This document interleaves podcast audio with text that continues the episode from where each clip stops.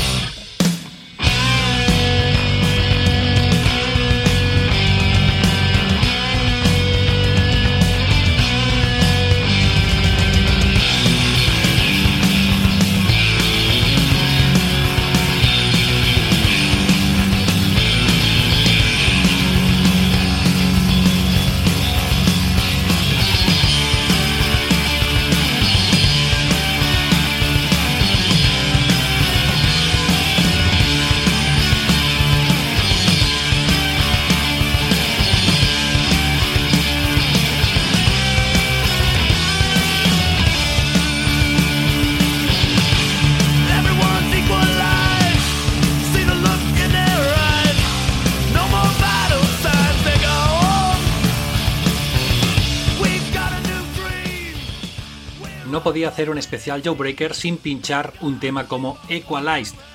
Acabamos de escuchar su versión más primigenia, incluida en una demo que la banda grabó en 1989 en Los Ángeles y que vendían en cassettes después de los conciertos. En 2017 recuperaron el máster que estaba cogiendo polvo en un trastero y el gran J. Robbins, J. Robbins, de sus amigos Jobox, restauró la cinta mejorando un poquito la mezcla. Aunque eso sí, sigue sonando muy lofi, claro. Tampoco pudo hacer milagros y bueno, también esa era la gracia de esa primera grabación. Pero vayamos por partes, los inicios. Dos de los componentes de la banda, Adam Faller y Blake Sbarsenbach, batería y guitarra respectivamente, se conocieron en 1983 en la Escuela de Artes y Ciencias de Santa Mónica. Los dos eran muy deportistas, al batería se le daba muy bien el béisbol y al cantante el atletismo, pero no eran los típicos capullos de instituto, no eran lo que en Estados Unidos se conoce como jocks. A los dos ya les gustaba el punk rock, estaban enganchados al catálogo de SST, la disquera del guitarra de Black Flag, y juntos vieron en concierto a bandas como The Minutemen, Ramones y muchas más. Unos conciertos, dicen, han explicado en alguna entrevista, totalmente inspiradores, tanto que decidieron montar su propia banda. Se llamaron originalmente Red Harvest y describen esa primera formación como una extraña amalgama de música gótica y punk. Los dos amigos, Adam y Blake, se movieron a Nueva York y allí vieron más conciertos. Vieron a bandas de la costa este como Sonic Youth y Bad Brains en acción. Y claro, eso les voló totalmente la cabeza. Allí, en la costa este, en Nueva York, concretamente en el campus, conocieron a Chris Bauermeister, el que acabaría siendo su bajista. Chris estaba muy metido en la movida hardcoreta de Washington DC. Estaba muy metido en el sonido Short y era muy fan de Minor Threat. Empezaron juntos los tres a tocar en 1986. Las tres piezas encajaban musicalmente a la perfección y comenzaron a salir sus primeros temas, sus primeras composiciones, aunque todavía no se llamaban Joe Breaker. Adam tuvo que moverse otra vez a la costa oeste para estudiar en la Universidad de UCLA, pero la banda afortunadamente continuó. De hecho, solo dos años después, en 1988, se trasladaron a Los Ángeles y añadieron a un amigo como cantante, un amigo que era John Liu. La banda se llamó entonces Rice, pero duró más bien poco. Como Rice, llegaron a componer un tema que aprovecharon luego, un temazo como Shield Your Eyes, que luego regrabarían muchos años más adelante y formaría parte de uno de sus discos. Y aquí abro un paréntesis. Eso es una de las cosas que menos me gusta de Joe Breaker y es esa manía de grabar y regrabar los temas. Te los puedes encontrar en una referencia y luego en la siguiente y luego en otro recopilatorio y luego en un split. Porque esto no ha pasado solo con Shield Your Eyes, también pasó con otros temas como Boxcar que si no he hecho mal las cuentas la llegaron a grabar hasta tres veces. Vamos a escuchar ahora esa primera versión de Shield Your Eyes con sus errores, con ese sonido más primitivo, más rudo. Una versión digamos, diferente a la que aparece posteriormente en Bivouac, su segundo largo. Venga, escuchamos la original, cómo sonaban Joe Breaker a finales de los 80.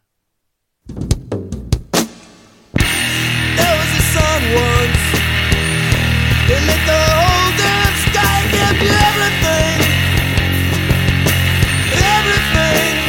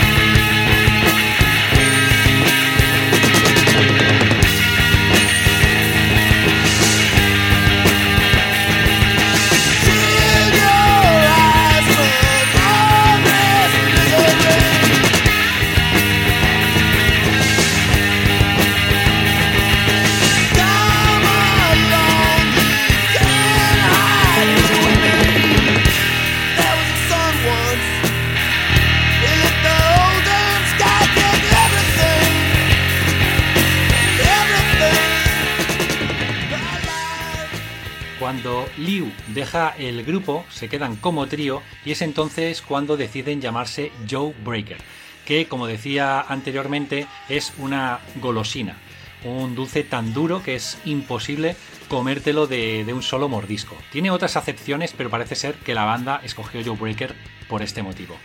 Chris, el bajista, montó su propio sello, Black Ball Records, seguramente inspirado en su ídolo, Ian McKay. Lo hizo con un dinero que le dejó su abuelo y con ese sello sacaron una referencia súper descatalogadísima ahora, un 7 pulgadas titulado Wack en Blight.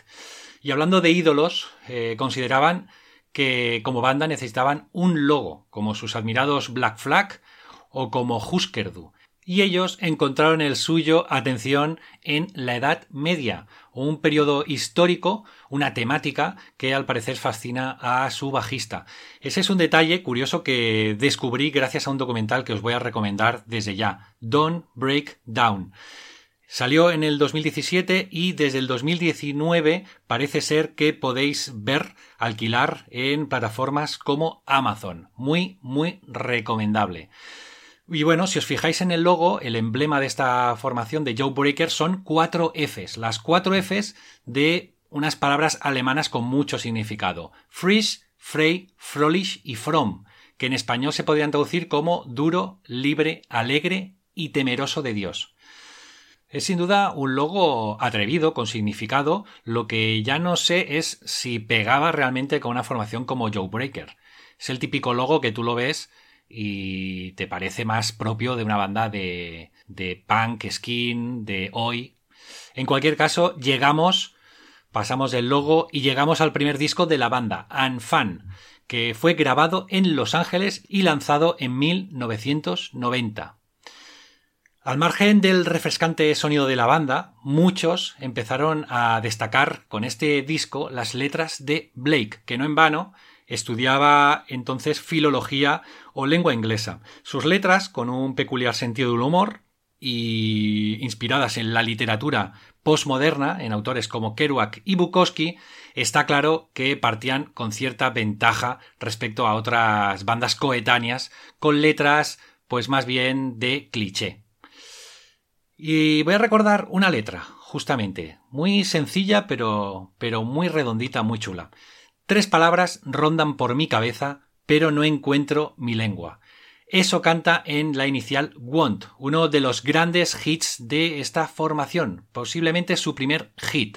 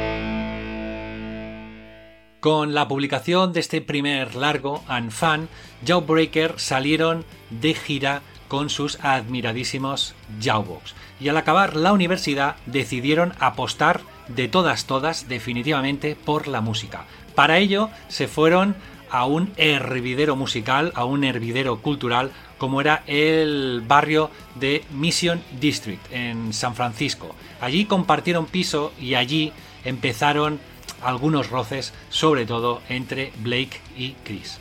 Con todo, la banda estaba en un buen momento y lo mejor estaba por llegar. Ficharon por el sello local Tupelo y con ellos sacaron un split con otra banda que nos encantan aquí en el ecualizador, con Samayam. De hecho, juntos, Joe Breaker y Samayam lideraron un nuevo pop punk mucho más oscurito e introspectivo con sí, con la vitalidad del hardcore, pero con melodías no precisamente soleadas. Emo, pues bueno, ahora son una referencia para muchas bandas de emo, de la tercera, cuarta y quinta ola, pero en ese momento, justo en ese momento, no eran conscientes ni conocían esa etiqueta.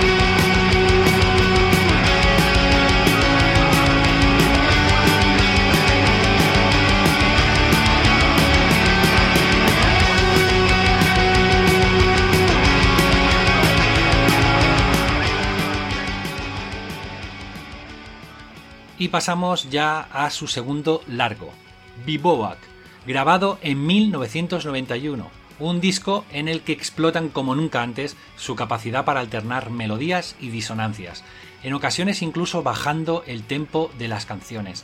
Un disco realmente más, más oscuro, más complejo.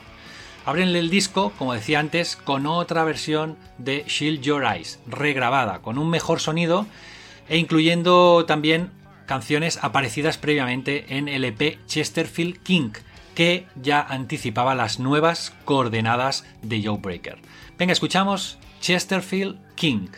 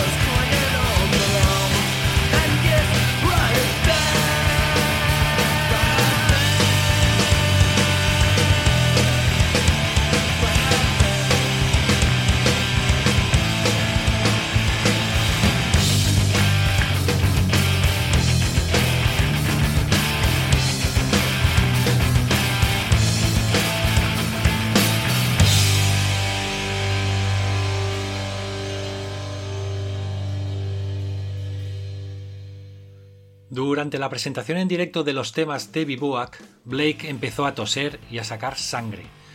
Le encontraron unos pólipos en sus cuerdas vocales y tuvieron que operarlo.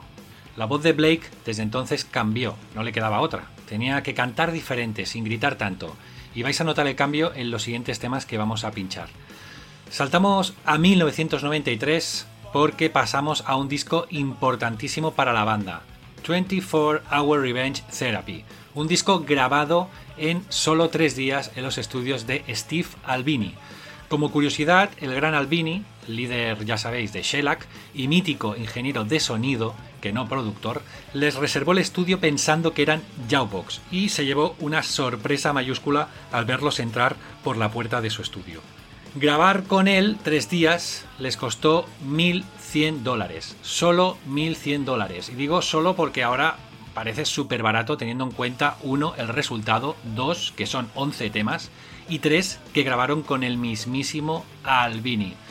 Como bien indica el título, 24 Hour Revenge Therapy, las letras van de hacer terapia, de sacar fuera todos sus problemas personales, de sacar los trapos sucios si hace falta y, todas sus vivencias en San Francisco. Hay metáforas como la del barco en la inicial de Boat Dreams from the Hill y también hay mucho, mucha guasa, mucho humor, marca de la casa, como cuando en Indictment dicen algo así como solo escribo canciones tontas y la gente las coreará. Todos nuestros amigos harán palmas y nuestros enemigos se reirán y nos señalarán.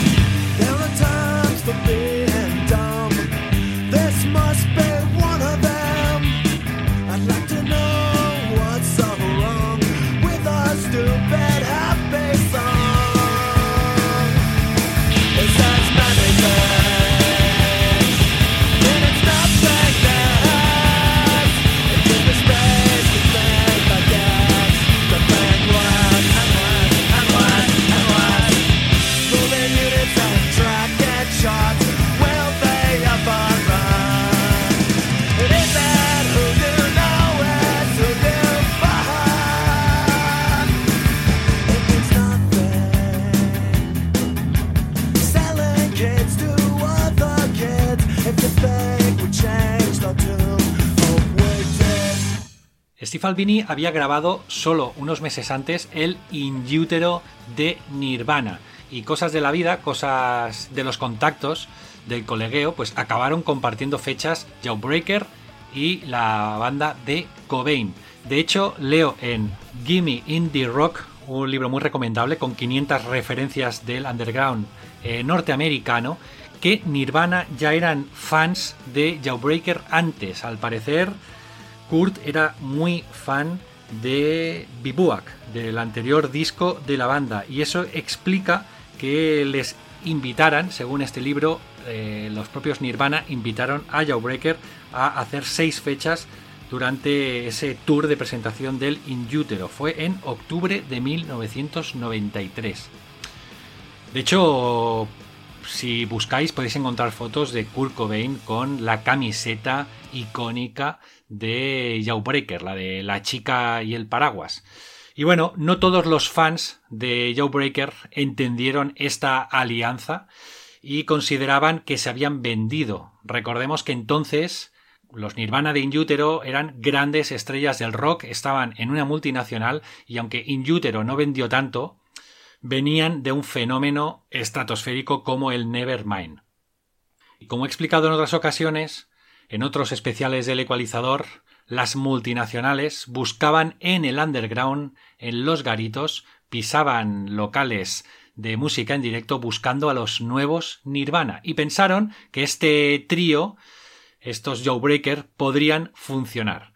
Y bueno, la banda siempre dijo que no, en entrevistas, en fanzines, en radios universitarias, siempre habían dicho que no, que no, que nunca ficharían por una multinacional porque no era necesario para vivir de la música.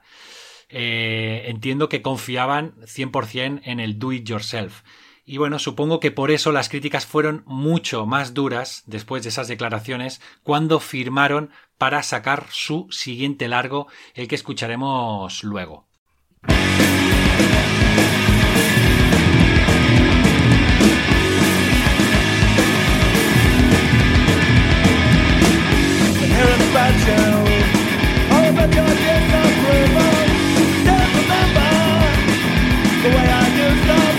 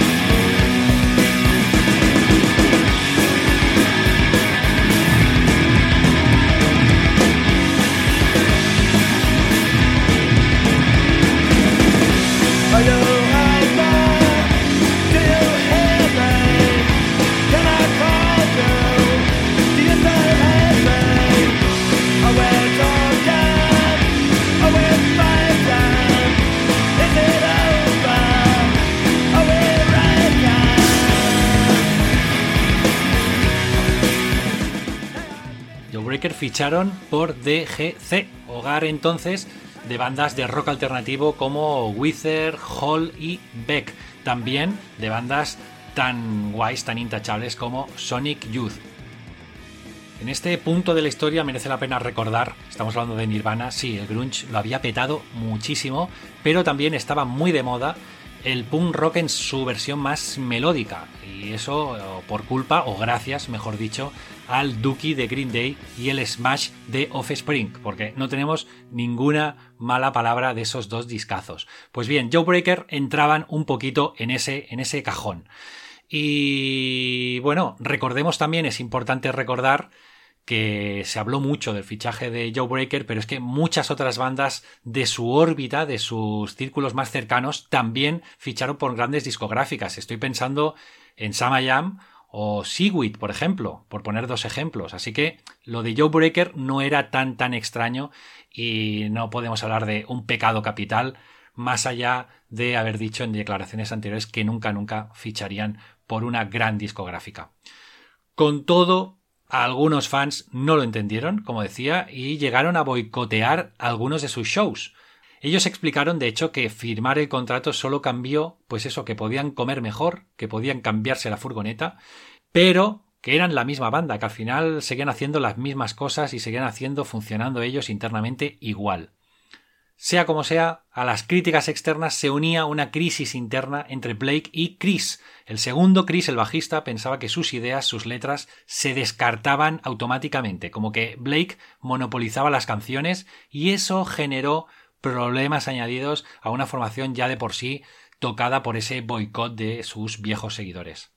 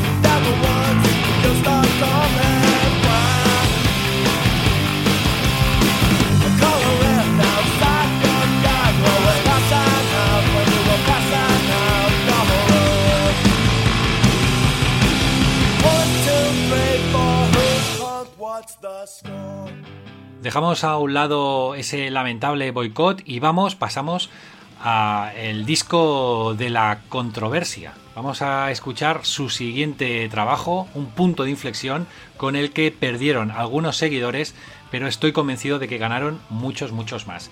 Estamos hablando de Dear You, su primer disco para una multi, un disco que fue grabado en 1995 por Rob Caballo, artífice del sonidazo de Dookie, conocido por sacar un sonido potente pero al mismo tiempo muy pulido. También trabajó en este disco para mí de cabecera, en este Dear You, el gran Jerry Finn, que en este caso se ocupa de la mezcla, consiguiendo eso que hace tan bien, que suene todo muy fuerte, pero que la voz quede delante, que se entienda perfectamente. Las partes vocales de Dear You, de hecho, son pulidas, son mucho más finas, y es que Blake cantaba diferente por esa operación que comentaba antes, por ese problema crónico con los pólipos y además en el estudio se curró mucho más las guitarras, metiendo más capas, mm, segundas y terceras guitarras y dedicándole en definitiva mucho más tiempo. El resultado es un disco, en mi opinión, redondísimo, su mejor disco, con un montón de himnos y con letras cargadas de sentido. No podemos decir que sea un disco comercial porque está en una multi, porque de comercial tiene más bien poquito. Vamos a empezar con Save Your Generation, en el que hacen un llamamiento a hacer algo y no a malgastar nuestras vidas. Un lema que es totalmente vigente.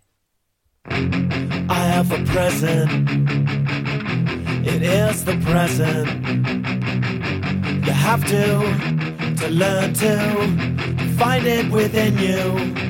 If you can learn to love it, you just might like it. You can live without it. There's a million open windows. I'm passing these open windows. Passing these open windows. There is plenty to criticize. It gets so easy to narrow these eyes.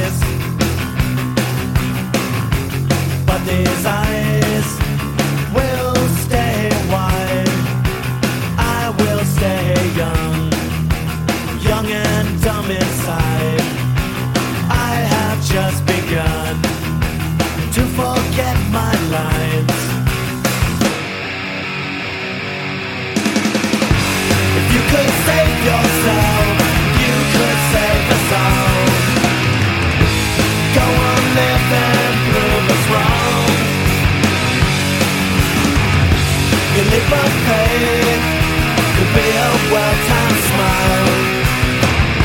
Survival goes out of style. I have a message. Save your generation. We're killing each other by sleeping in. Then again, begin again.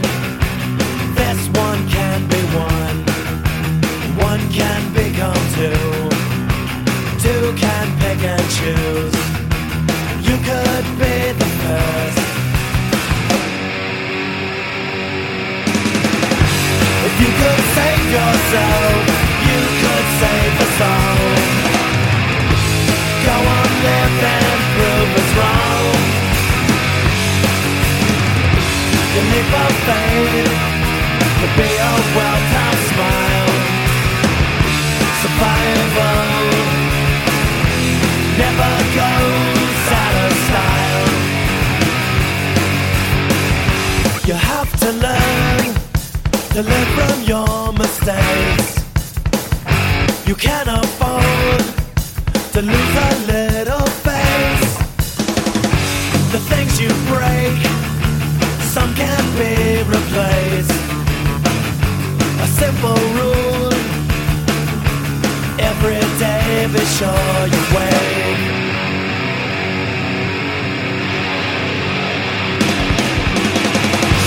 If you could save yourself, you could save us all. Go on living, prove us wrong. The leap of faith be a well-timed smile.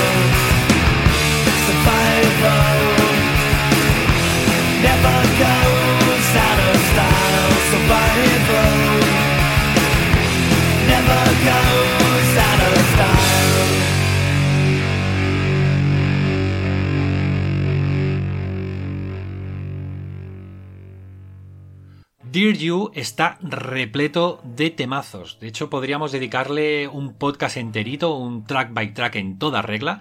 Y os animo a escucharlo porque tiene momentazos, tiene un montón de, de canciones redondísimas como I Love You So Much, Fireman, Accident Prone, Chemistry, Oyster, Sleuthering May 4 Vaya, podríamos pinchar todos los temas en este podcast porque está, ya, ya digo, cargadito, cargadito.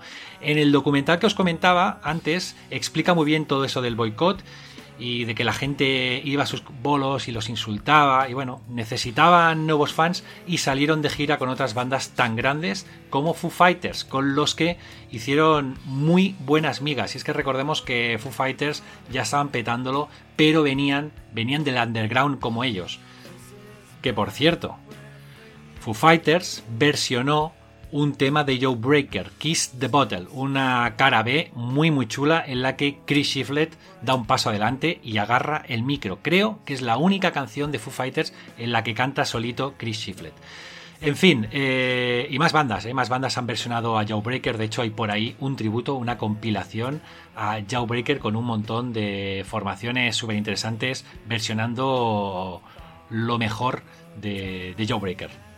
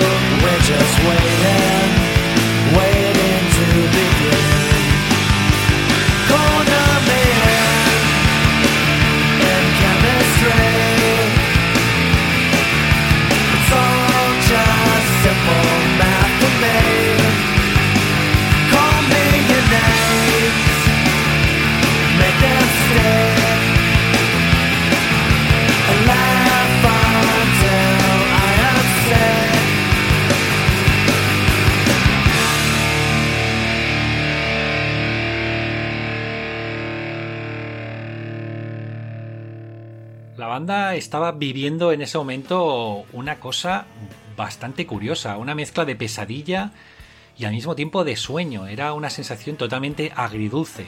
Estaban en una gran discográfica, tenían un disco grabado de pelotas y parecía que lo tenían todo por delante, pero al mismo tiempo tenían a esos viejos seguidores eh, llamándoles vendidos y por otro lado tenían, que esto quizás es mucho más importante, tenían problemas internos, que eso nunca ayuda a la pervivencia de una banda.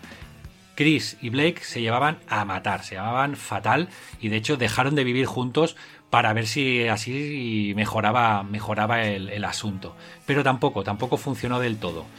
Blake al final se fue de San Francisco y se instaló solito en Nueva York y allí montó otra banda, sí, una banda que seguro que conocéis. Sí, montó Jets to Brasil con exmiembros de Handsome, de Lifetime y de Texas Is the Reason. Una banda súper recomendable de culto, menos punk rock y más power pop, con guitarras y teclados, que también merecería un especial ecualizado.